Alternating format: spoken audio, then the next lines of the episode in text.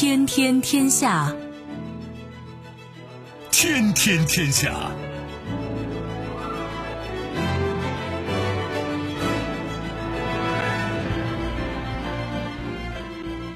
历史穿行者，新闻摆渡人。各位好，我是重阳，这里是天天天下。世界纷繁复杂，新闻随时发生。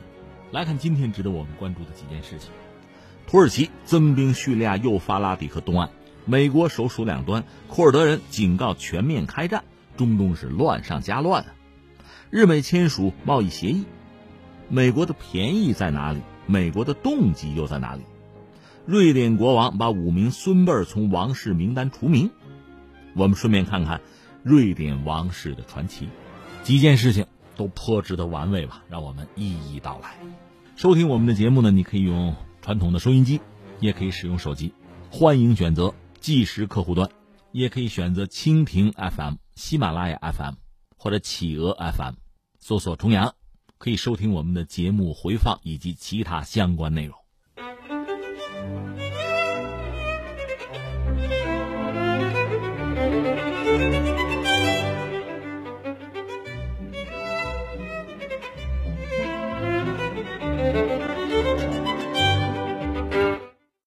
历史穿行者，新闻摆渡人，这里是天天天下，我是钟阳。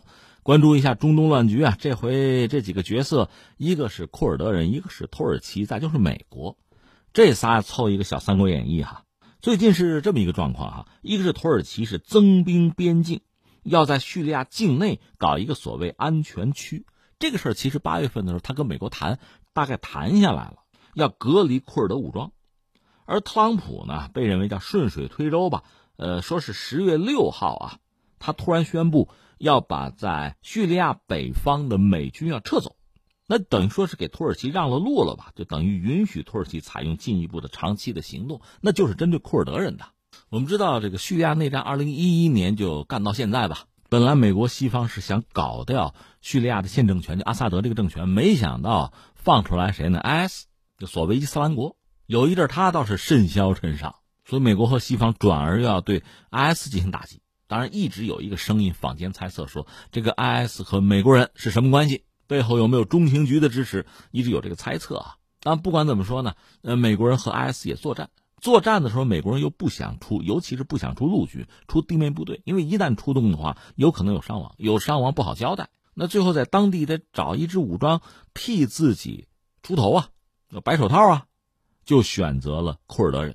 那就等于说，库尔德人的武装和美国人成了盟友啊，联军成了美军在这个区域的等于说是代言人了。当然也得到美军的训练啊、帮助啊，双方俨然是一家人了。但是库尔德人和谁不对付呢？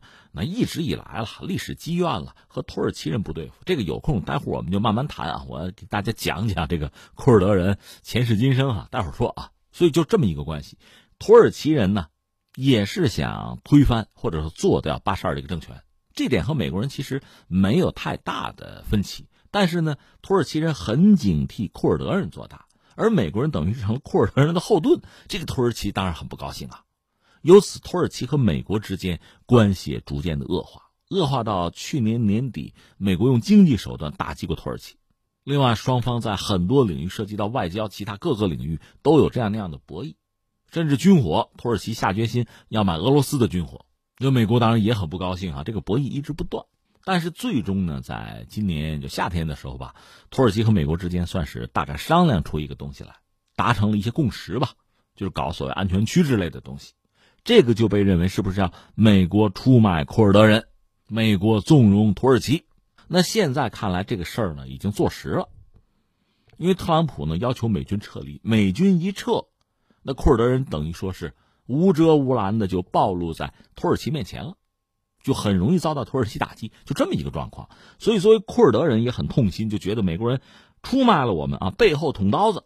而在美国国内呢，就是国会两党，包括共和党啊，很多人批评特朗普说：“你这不对，你这么搞很草率，你这就是鼓励土耳其入侵，就等于鼓励土耳其做大，在区域啊成为一个大国。”做大了自己的势力，而且让我们美国人在全世界面前没面子。我们属于就是抛弃盟友啊，出卖朋友，不靠谱啊，不仗义啊，没信义，就成了这个样子了。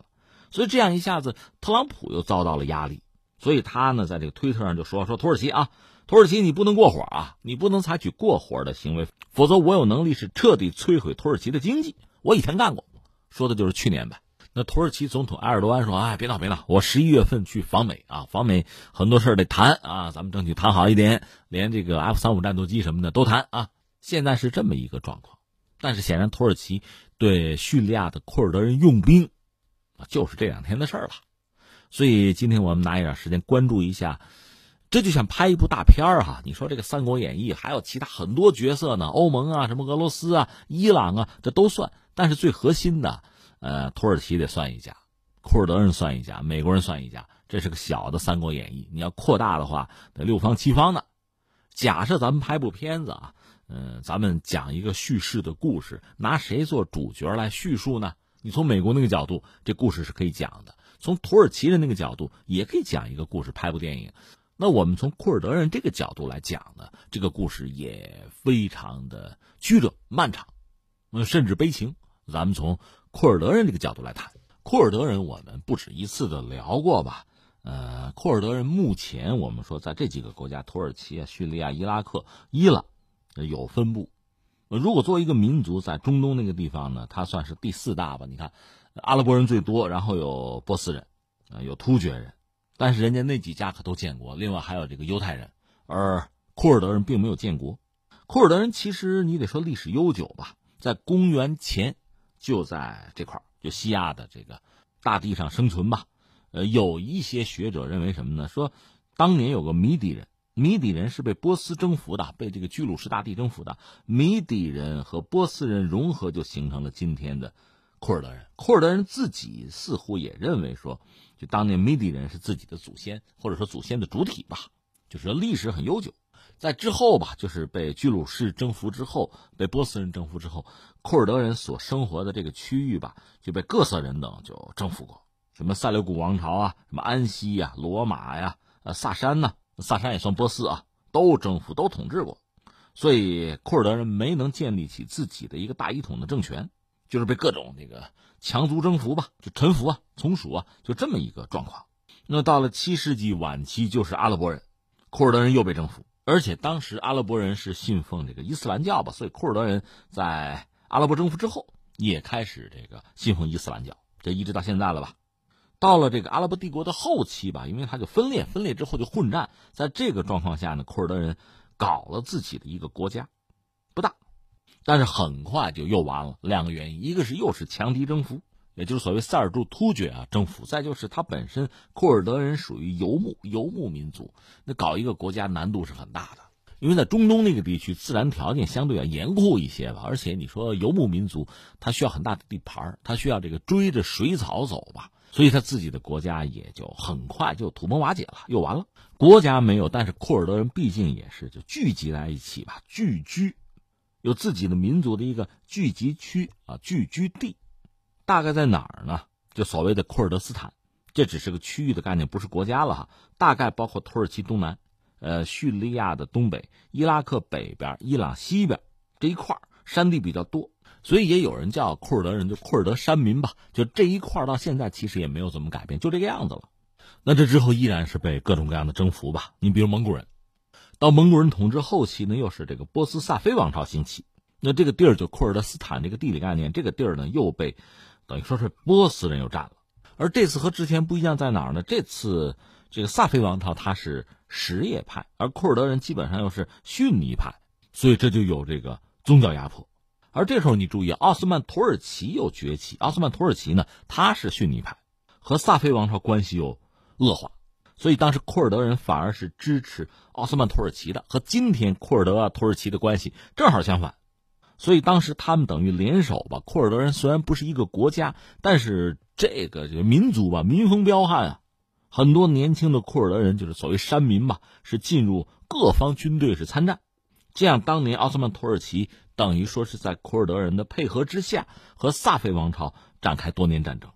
这到了十七世纪一六三九年吧，双方就是签了一个叫做林堡合约，不打了，都打不动了。那最后就商量着。库尔德斯坦这个地儿，咱俩分了吧，瓜分，大部分归了奥斯曼帝国，少部分是归萨菲王朝。那相形之下，奥斯曼土耳其反而对库尔德人比较宽容。那阵库尔德这个地方有一些小公国吧，可能十几个。呃，奥斯曼土耳其说承认承认他们的这个公国啊，相对独立。但是后来慢慢收拾，最终到一八四七年，就十九世纪的时候呢，库尔德这个公国全部被消灭掉了。库尔德人等于说完全是沦为人家的附庸和从属的地位。不过在十九世纪的时候，已经兴起了这个民族独立运动吧。很多所谓殖民国家的殖民地都要起来，要独立啊，要造反。当时库尔德人呢，也是感觉到这样一股风潮吧，也希望借着这样的一个力量，能够有机会独立，怎么也谋求一个高度的自治吧。当然最好就建国独立，这是整个这个区域吧，也就库尔德斯坦这个区域的民众的一个共识。到了一次大战，我们讲奥斯曼土耳其吧，一是参战，二是又站错队，最后这个国家就垮掉了。而这时候，库尔德人独立的机会就来了，就是一九一八年，奥斯曼土耳其战败，这个大帝国分崩离析啊。我们讲它碎了一地嘛。当时美国总统威尔逊有个什么十四点和平方案，里面还谈到民族自决的问题。这个对当时很多这个弱小的国家民族啊，都觉得是个机会。当时中国也有很多不切实际的想法嘛。就参加巴黎和会的时候，有很多期待，甚至有国内媒体中国的啊说威尔逊天下第一大善人啊，这种不切实际的期待到最后真的是一场空啊。那我们翻回来说，这个库尔德人深受鼓舞啊，独立建国。那么当时的巴黎和会甚至谈出这么一个结果来，就是库尔德人占多数的地方嘛，如果这地区大多数居民要独立，那就独立建国呗。这就是瑟弗尔条约。瑟弗尔条约里边就是涉及到。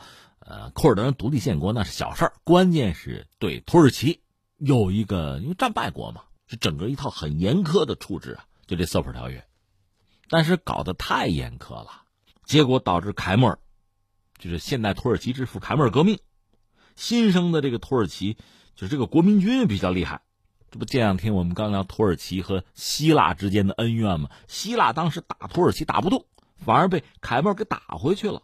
在这个背景之下呢，一九二三年七月重谈了一个洛桑条约，就之前那个瑟弗尔条约就没有执行，等于说土耳其给自己找回了一块地盘，找回了一个国家的基本的尊严和权利吧。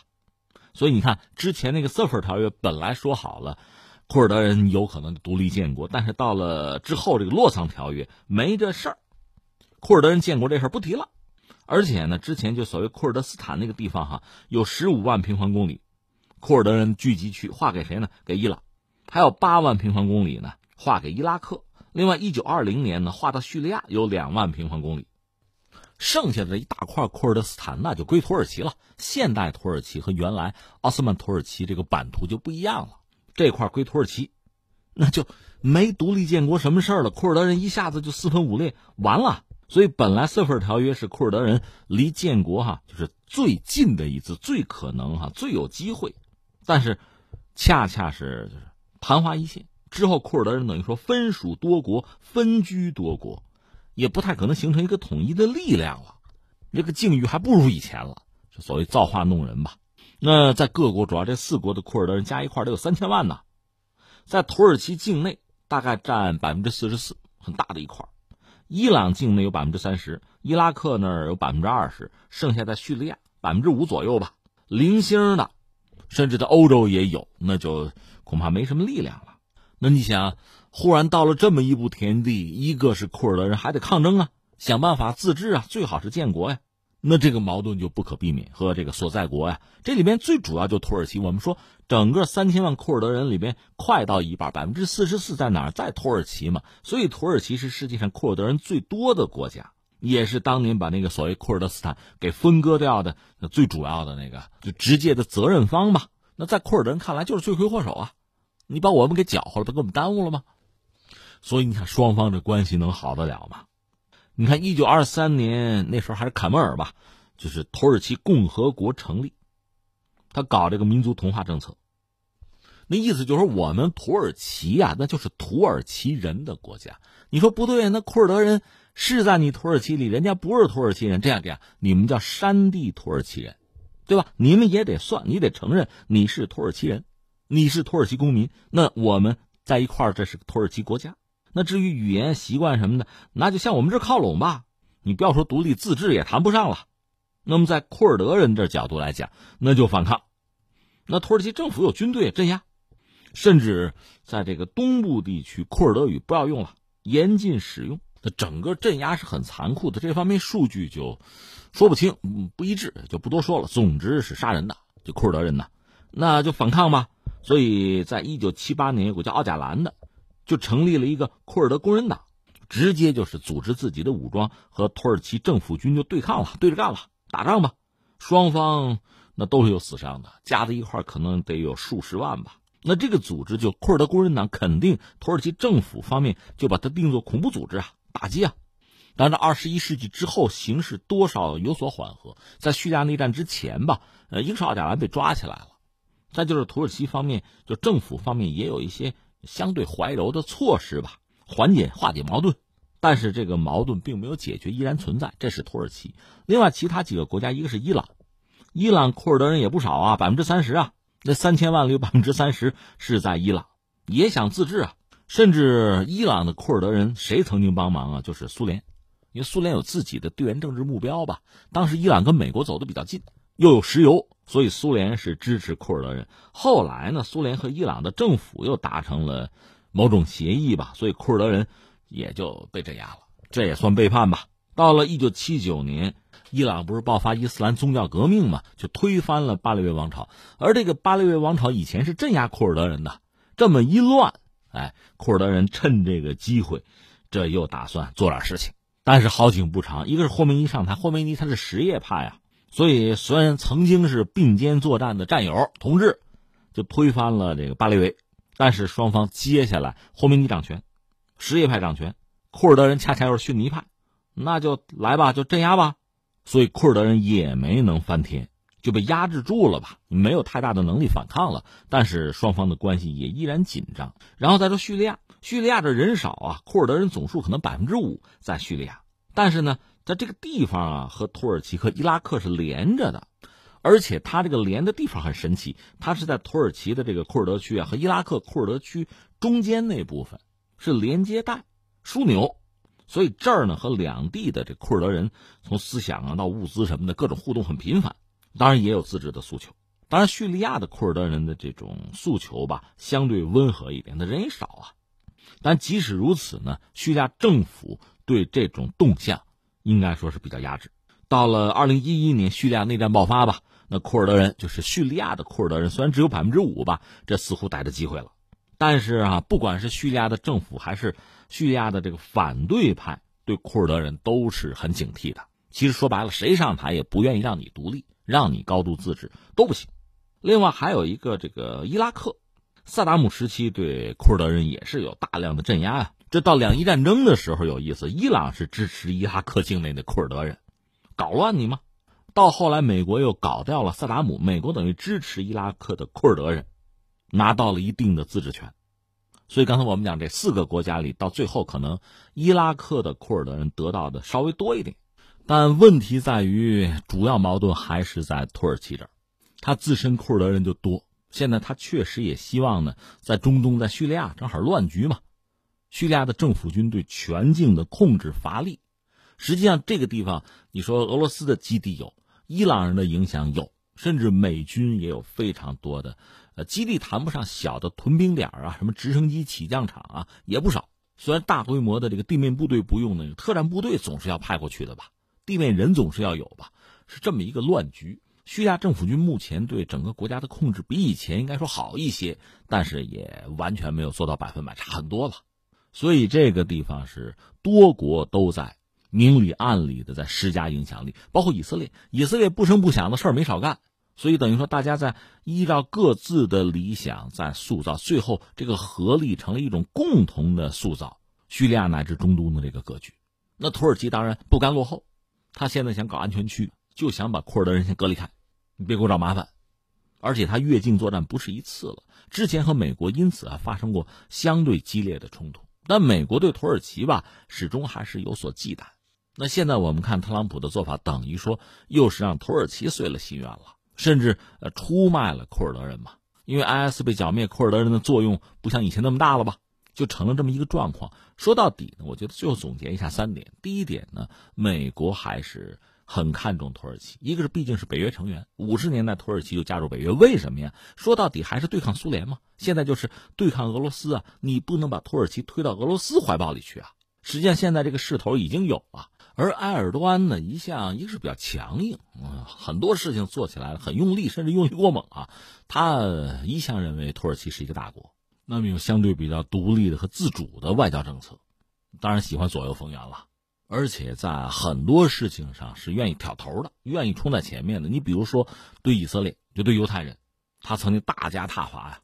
包括美国承认耶路撒冷是以色列首都，把大使馆搬过去，他是骂他。虽然说，呃，土耳其是突厥人，不是阿拉伯人，但是作为穆斯林国家，他是愿意成为这个圈子里的领袖的，是带头大哥呀。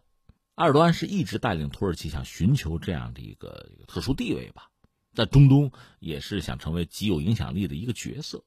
另外，你看他是北约成员，他一度想寻求加入欧盟，所以他有声有色呢，对自己实现自己的一些愿望啊，那可能他会认为多一些筹码，所以做很多事情呢，他是比较积极，而且他愿意展现自己强硬的这一面。那这么看呢，这次他的行动就不让人意外。至于美国，刚才我们也讲了嘛，出于自己全球和这地缘政治战略的考虑。特朗普一个是早想撤出来，其实之前是军方拦着，怕功亏一篑嘛，以前的投入白搭嘛。另外，美国军方和特朗普想的可能还真的有所不同。总之，现在特朗普是顺水推舟想撤出来，那等于说就成全了土耳其人的梦想。那库尔德人等于被放弃和出卖了，也很悲情。但是又有消息说，美军可能运了五百卡车的什么物资啊、武器之类的给库尔德人，这多少是不是也算是有个声援的意思吧？那现在双方的这个战斗恐怕一触即发，之前这种摩擦就不少。土耳其毕竟是正规军啊，所以想必会对库尔德人形成比较强力的打压。如果土耳其能够注意好，知道此地是多方利益博弈之所，还包括像俄罗斯啊、什么伊朗啊，而叙利亚主权反而不被尊重了。这个乱局之中，土耳其只要。清醒的哈，不过多的触及其他各方的实际利益，就能够为自己撑出一块空间来。他之所以在这个领域如此积极哈，如此主动，也是因为他看到了有这种可能性。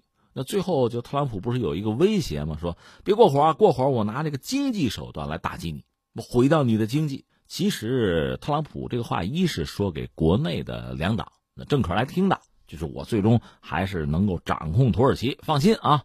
我们不至于让他太过火，但我们要注意到这句话也有它真实的一面，就土耳其经济本身是有很多短板吧，存在很多问题，所以存在被美国打击的可能。在去年这个事情发生过，但是特朗普就说想通过经济手段就能够遥控土耳其，就能够约束他、控制他，这么想恐怕也有点太乐观了。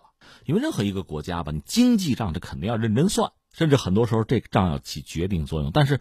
一个国家算账不只算经济账啊，政治账也要算啊，其他很多账都要算啊。你只想拿这个手段去约束他，那岂不很难？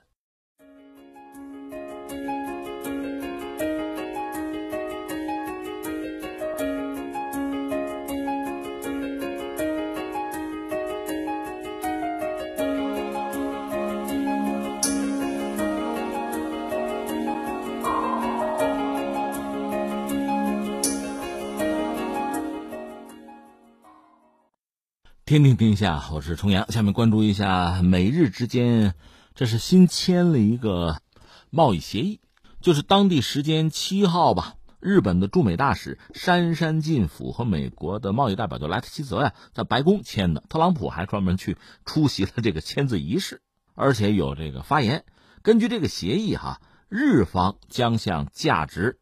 超过三十亿美元的美国的农产品分阶段降低进口关税，因为我们知道之前美国牵头搞了个 TPP，TPP 本身不是美国人搞的，但是美国人叫鸠占鹊巢嘛。他进去之后呢，因为他体量很大嘛，整个让这个环太平洋的伙伴关系吧、经贸关系啊，就发生了一个质变，很多人参与。但是到特朗普时代呢，一改之前奥巴马时代的政策，退出了这个 TPP，美国不玩了。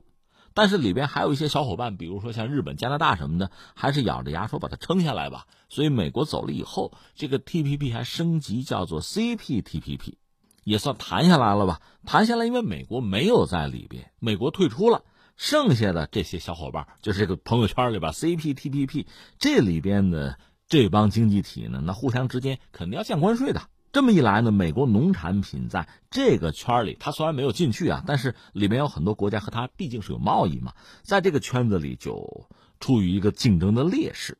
而日本在这个圈里边还是个头但是没有美国之后呢，其他一些农产品的生产国，你比如像这个新西兰，像什么加拿大，他们的农产品在日本市场就容易大行其道，享受优惠的待遇。美国你没有加入嘛，所以没你什么事儿嘛，这美国就很不高兴。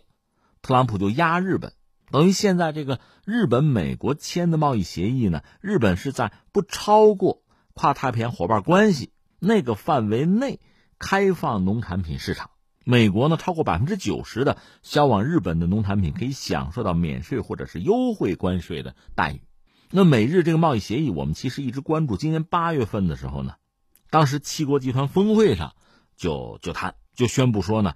在之后九月份，在联合国会议期间呢，双方的这个领导人会见面嘛，会签一个原则协议。之后这不是算是签了最终的协议嘛？但这个协议大家一般认为对日本是不利的。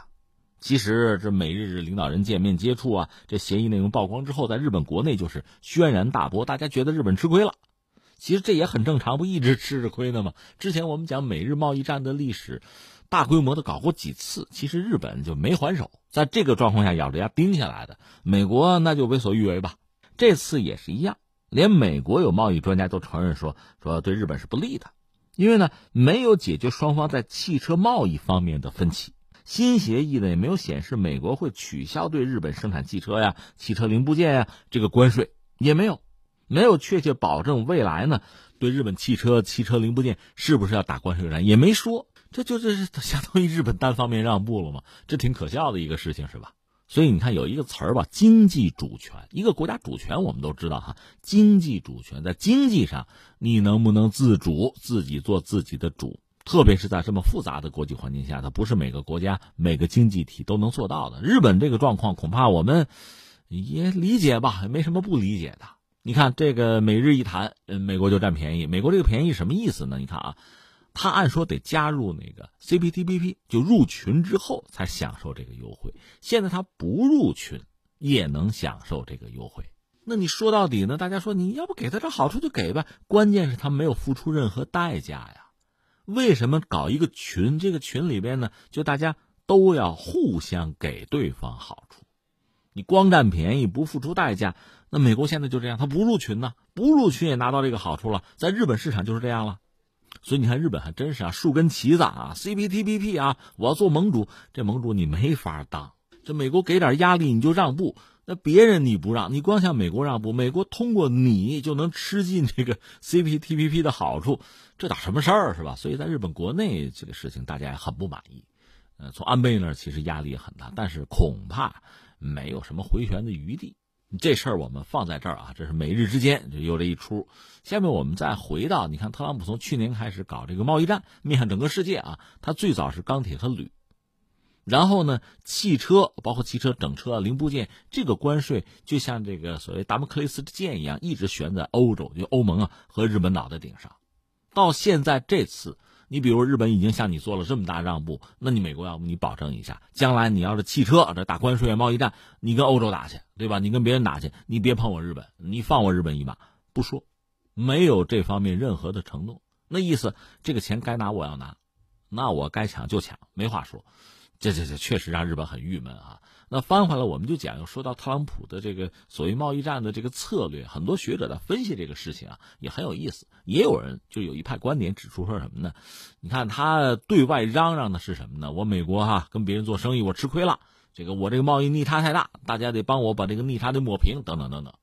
那他这套说辞，你也不能说他是瞎话，他也有真实的一面。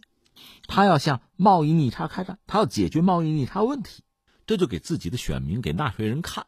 我能解决这个问题吗？所以你不能说他不由衷，因为这是他承诺过的事情，肯定得做，而且还得有点效果，这是一个。但是有没有别的动机在里边？有的说，比如遏制谁什么的，这个恐怕也有。但这个我想不只是特朗普本人，就美国，你说他这个所谓经营集团、统治集团，除了他以外，别人就想不到这个问题吗？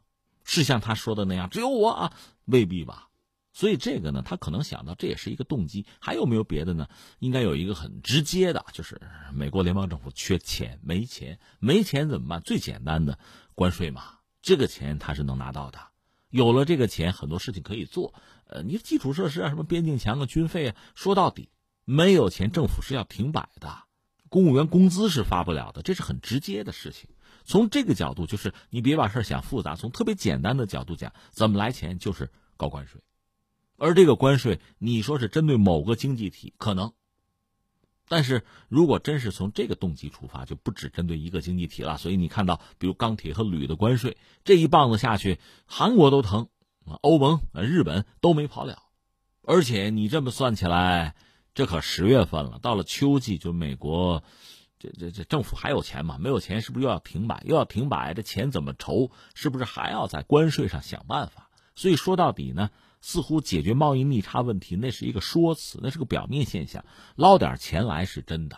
那既然要加关税，恐怕就不止冲某一个经济体来了。那对于欧洲、对于日本来讲，汽车和汽车零部件的这个关税，这是不是得非加不可呀？这关税大棒抡起来。说到汽车，主要就是欧洲、日本了。三千亿贸易额，百分之十那就是三百亿，今年冬天就可以过了。所以，如果从这个角度讲，这个逻辑，如果你认为是通的话啊，这个理儿能讲通的话，那么一方面，比如说美国的农产品要进日本，那最好你给我零关税，至少和其他的 TPP 国家保持一致，让我拥有同样的竞争力，这是必要的。而且日本相对来说是软柿子，好捏，因为从历史上美日的这贸易关系就特殊嘛，这我们都知道，不用过多解释哈。那日本也就答应了。所以，日本降低关税是日本的事但是翻回来，美国，你说对日本的汽车在关税上能够网开一面吗？不应该啊，否则的话，刚才我们说的钱就拿不到了。而日本最主要就出口汽车嘛，而且对欧洲，恐怕这不最近因为这个呃补贴空客的事 WTO 已经是放行啊，美国可以制裁啊，可以搞他。除了这个空客，难道不搞点别的吗？汽车恐怕我们看吧，今年秋天这是不是一件事儿哈？另外还有人算说，如果这个逻辑通的话，像越南什么的都跑不了，就是提高关税。说到底，美国的政策已经变了，以前他是忽悠自由贸易啊、低关税啊，讲这个东西，现在他自己不这么玩了。说到底，没钱了，饿了，通过高关税的方式把钱拿过来，自己先过冬再说。这地主家也没有余粮了嘛，所以。现在倒确实给了我们一个观察的机会，看看这个秋天吧，特朗普的关税大棒是不是又要抡起来？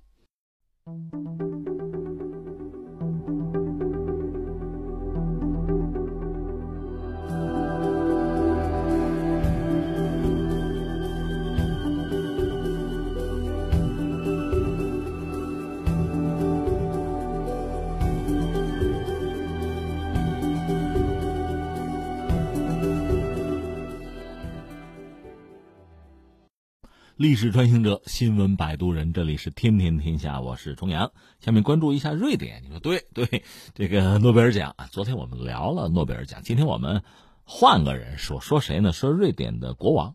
这真是全球关注瑞典、关注诺贝尔奖的时候，瑞典王室有消息。瑞典现在国王是卡尔十六世古斯塔夫啊，是把他的一些孙子辈儿啊、孙辈儿从王室中等于说开除了。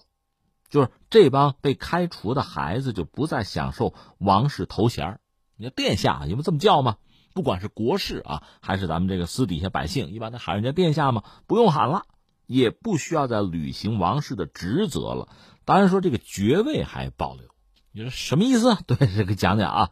呃，现在有五个王室的这个小孩子了，最小的刚一岁，最大的五岁，这五个小孩给开除了。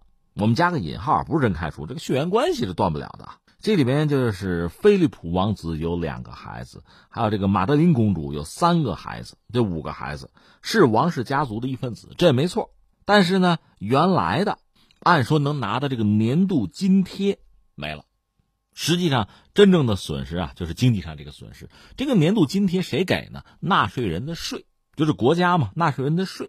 有专家给解释说，为什么有这么一出？这不自己跟自己闹着玩吗？不是，因为王室啊，这个人啊越来越多，成员越来越多，所以国会呢，就是瑞典啊，几年前就宣布说要重新审查君主制的部分原则，就包括家庭规模。你说人家生个孩子，那那那生出来怎么办呀？对吧？这家庭规模你还管吗？你得管啊，因为说到底这是老百姓掏钱养着呢。所以现在等于说，瑞典国王这个决定是为了满足现代家庭需求，因为比一百年前呢，这个王室的规模已经增加了，所以有很多瑞典国民就说，没必要搞这么多人嘛，因为我们给纳税，纳税之后你让他们这么花，不好吧？而且呢，很多王室的成员是做官的嘛，有官职啊，这也没必要搞这么多嘛。所以现在王室等于说自己自己主动的是限制自己的这个规模。就开除所谓的王室宝宝，说这也未必是坏事他们当然就不生活在宫廷里，不生活在高墙之内，他们是普通人，他们成为瑞典的普通公民嘛。但是他们还是王室俱乐部的成员，这改不了的。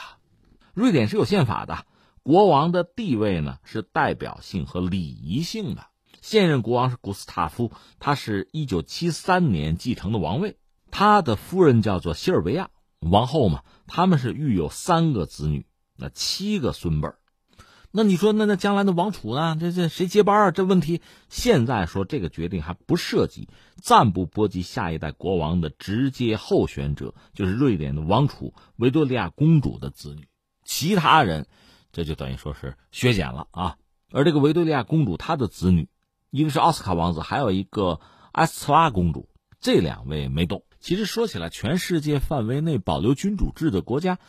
你要说也不少，对吧？当然，你看亚洲最典型的日本哈，呃，欧洲还有几个国家保留着君主制，国家都不是很大啊。包括你看英国，对吧？英国女王，这我们昨天聊那个科尔宾，就英国工党一直有想法，有一些工党的还是领袖人物说，能不能把君主制就废了？我们英国也搞共和制啊，一直有这个说法，但是估计通过的可能性不大。那科尔宾本人呢，也有这方面的这个信念，这就不说了。英国算一个君主制，呃，挪威啊、丹麦啊、西班牙、荷兰、比利时，这都有国王的，都有自己的王室，那王室成员多了。有些国家的国民觉得不合适啊，反正瑞典就是这样。那我们既然扯到这儿了，说两句瑞典的这个王室吧。瑞典前两天我们正好也聊过，从历史上讲，这个国家还是很厉害啊，影响力曾经一度很大。它不只是局限在北欧啊，对整个欧洲历史都产生影响。呃，从瑞典王室讲，瑞典的曾经的君主比较有名的那个古斯塔夫二世很有名，那位十一岁就和大臣开始商谈国事。十五岁第一次纵马挥剑就驰骋疆场，十七岁呢成为这个一国之主。古斯塔夫阿道夫二世是瑞典国王，统帅军事改革家。这位瑞典国王是很有名的，他甚至被称作欧洲近代军事之父。在历史上呢，他是首倡职业化，把职业化、正规化、现代化引入了这个军队建设。瑞典呐，所以当年呃，瑞典的军队在整个欧洲。很有名，成为标杆啊！大家找他对标，所以他在欧洲的军事史乃至世界军事史上，那都真有那么一号。当然，那个时间是在十七世纪了，很久远的过去了。那我们讲，如今的瑞典国王是卡尔十六世古斯塔夫，他是贝纳多特王朝第七代君主，也有写成贝尔纳多特的，待会儿再解释啊，这有戏。这里边故事多了。话说，在一九四六年的时候啊，这个小卡尔古斯塔夫。他是降生，降生让整个王室是一片欢呼啊，包括瑞典人也很高兴，因为他有四个姐姐了，所以王室很希望有一个男性的继承人吧。结果你看，一九四六年他出生，但是小孩子一岁的时候就很不幸，他爸爸就去世了，这飞机失事就死了。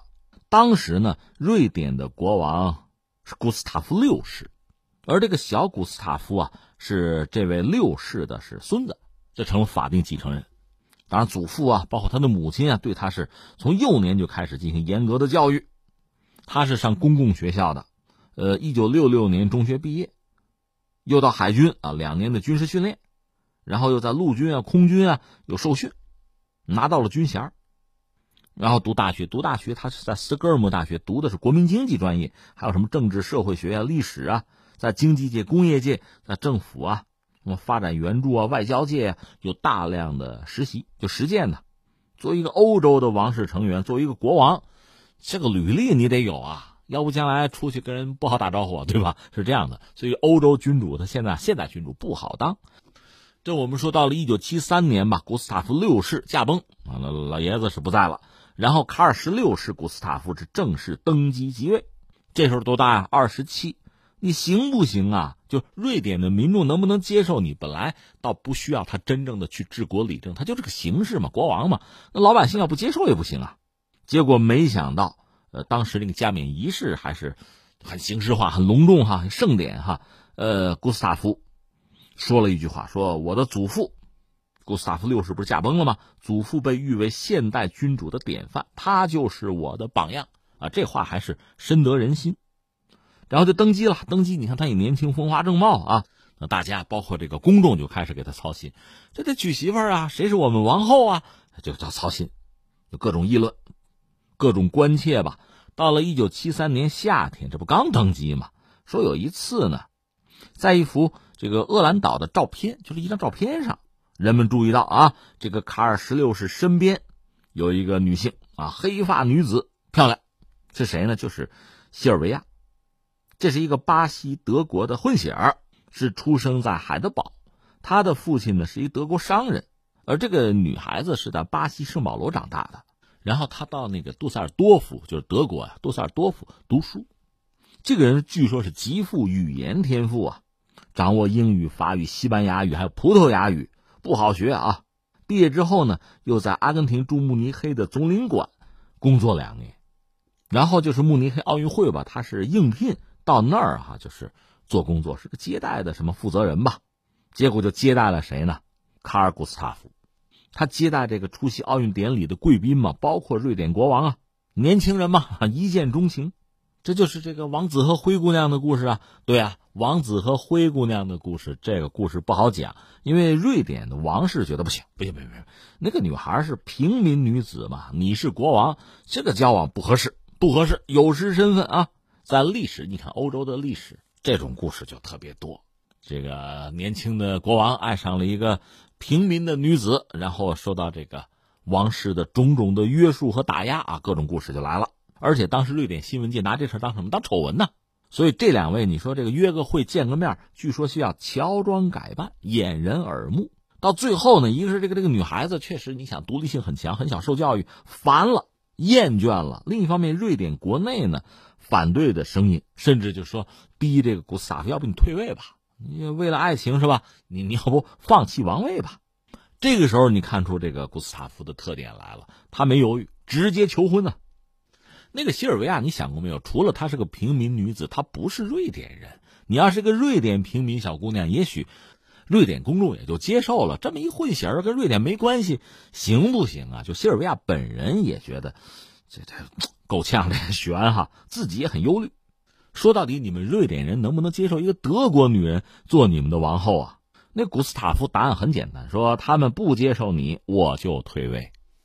所以这出就跟当年那个英国那温莎公爵似的，属于爱美人爱江山是吧？做选择就到这个地步。那最后呢，应该说这个纯真的、坚定的爱情冲破了瑞典传统法律禁止王室和平民通婚的这个羁绊，在一九七六年结婚了。啊！记者就追，哎，那个跟新娘问一下，说嫁给一个国王是不是决心难下呀？这新娘当然也就是王后了，这西尔维亚，哎，款款回答说，这和是不是嫁给国王无关，而是要嫁给一个你真爱的人。这回答还算是比较完美哈。关键是大家觉得这就有惊喜了，一个平民出身的王后，在何种场合都是雍容大方啊，举止非常的得体。你想，这个人会四国语言。你再学一门无所谓嘛，他这方面能力很强，而且他还算比较朴素的一个人吧。在隆重的宫廷外交场合呢，他当然做王后嘛，那穿衣打扮的讲究。回到家里呢，就是个媳妇儿，就是个母亲，比较贤良恭俭让这么一个主。甚至连这个古斯塔夫年轻的时候也是浮华有余一个主吧，呃，严肃不足。这结了婚之后呢，就更加沉稳，呃，瑞典人还比较满意。所以你看，他们几个子女，一个是维多利亚公主，一个是卡尔菲利普王子，还有这个马德琳公主，从小也是接受比较平民化的教育吧，和普通人家的孩子没什么差别。当然，按照这个瑞典的法律吧，国王的第一个孩子是王位继承人，长公主维多利亚就成了这个女王储，这也是我们说的他他的孩子这就不动啊，剩下那俩就孙子辈的那五个孩子这就动了，开除了啊。现在我们看到的就是这么一个状况。那说起来呢。你说这家子就瑞典人还是还是拥护是喜欢的，但另一方面呢，咱说到钱这事儿上，大家是不含糊，就是说你作为王室吧，人别太多，太多了，我们老百姓，我们纳税人，我们供养是吧？这你你你控制一下，控制一下。所以王室就做了一个决定，这五个小孩子就等于说就是从被供养的名单上就除名了，等于是这样。但是我下面说一句话，你可能就觉得更诧异了哈，就是瑞典的国王吧，他是要交税的，他要纳税。你说啊，对这个按说他都纳税是吧？公众对他有更多的要求，似乎你会觉得不可理喻、不可想象是吧？但是确实如此啊。我们说欧洲还有一些国家有国王，就君主制啊，而卡尔十六世算是欧洲王室里边权力最小的一位，因为在瑞典人看来他是国王，对，那没啥不同啊。国王也得努力工作呀，得生儿育女啊，该交税得交啊，这个义务你得承担呐。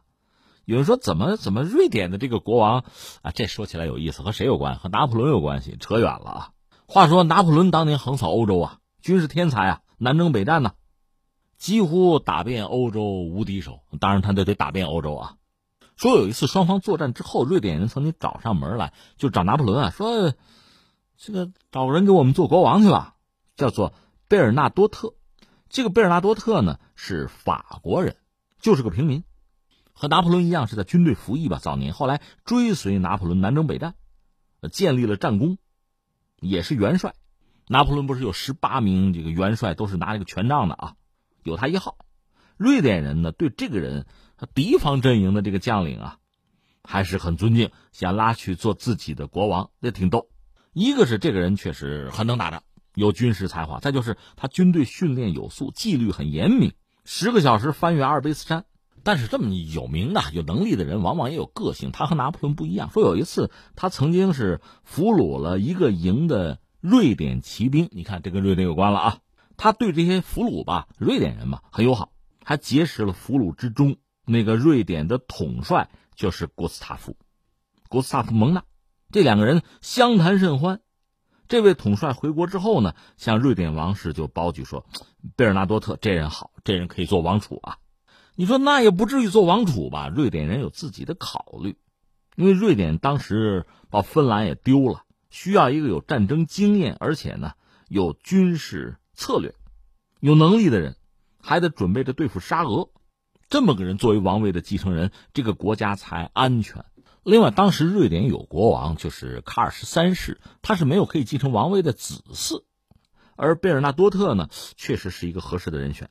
他本身是拿破仑的人，对吧？又是统帅，打仗没问题，而且对瑞典人又很好，就找拿破仑请求这事儿。拿破仑说：“行不行？这过于荒谬是吧？这个，你看欧洲历史哪有这么干的？但是想了想，从政治上考量，这挺好啊。贝尔纳多特自己人呢，法国人，他去瑞典当国王有什么不好啊？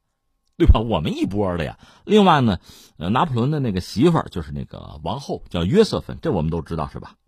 在之前，他还有一个未婚妻，叫做德西雷。你看，拿破仑娶了这个约瑟芬，那德西雷就嫁给这个贝尔纳多特。其实拿破仑心里边也不好意思，那怎么办呢？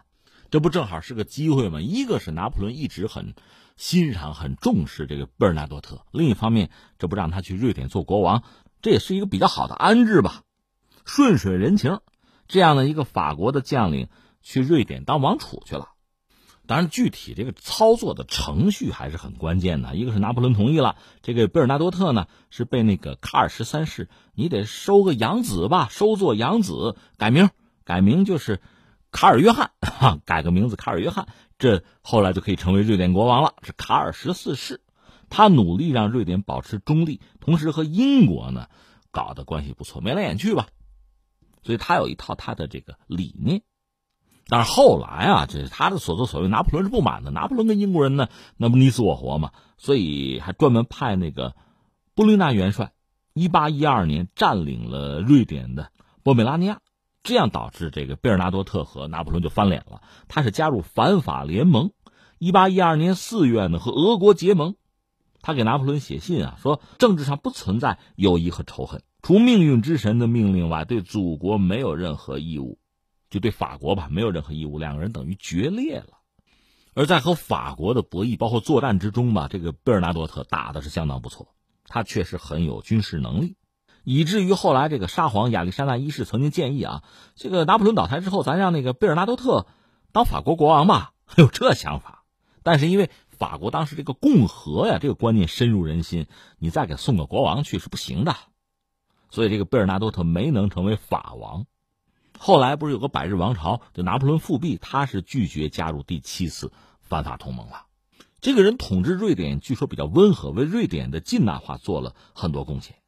从那儿开始，因为贝尔纳托特本身就是个平民，他也不是贵族。其实历史上，你看欧洲各国的这个王室啊，他王室之间是联姻，他和平民不通婚，人家是个小圈子。但是逐渐的，特别是就是法国拿破仑这么一搞大革命哈，形势就变了。所以我们说这个贝尔纳多特他到了瑞典之后，他是个平民嘛，很地道的一个平民王朝，所以就是国王也就开始接近民众。不是很重视王权。另外说到底，现在这个国王他没有实际的权利，他只是国家的一个象征而已。后来瑞典的宪法干脆就规定，你国王你也得交税吧，跟老百姓一样吧，这样好吧？结果就这样了。这个贝尔纳多特又翻译成贝纳多特，对吧？如今瑞典还是在贝纳多特王朝统治之下。你看明白了吧？从根上讲，这是个法国人。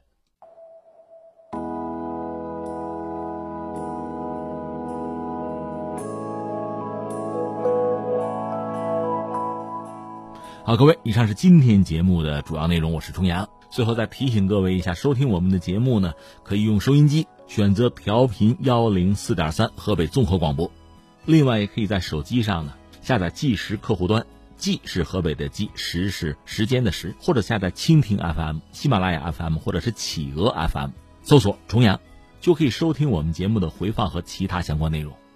以上是今天节目全部内容，我们明天再见。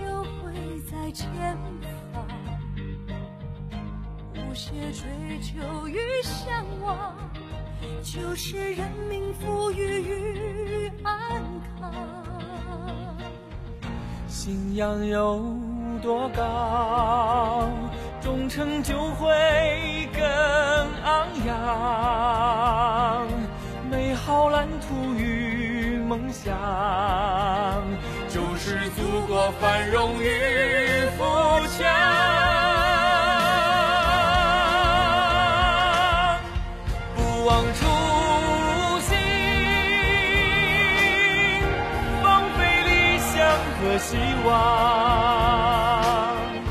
牢记使命，把信仰擦亮，同心协。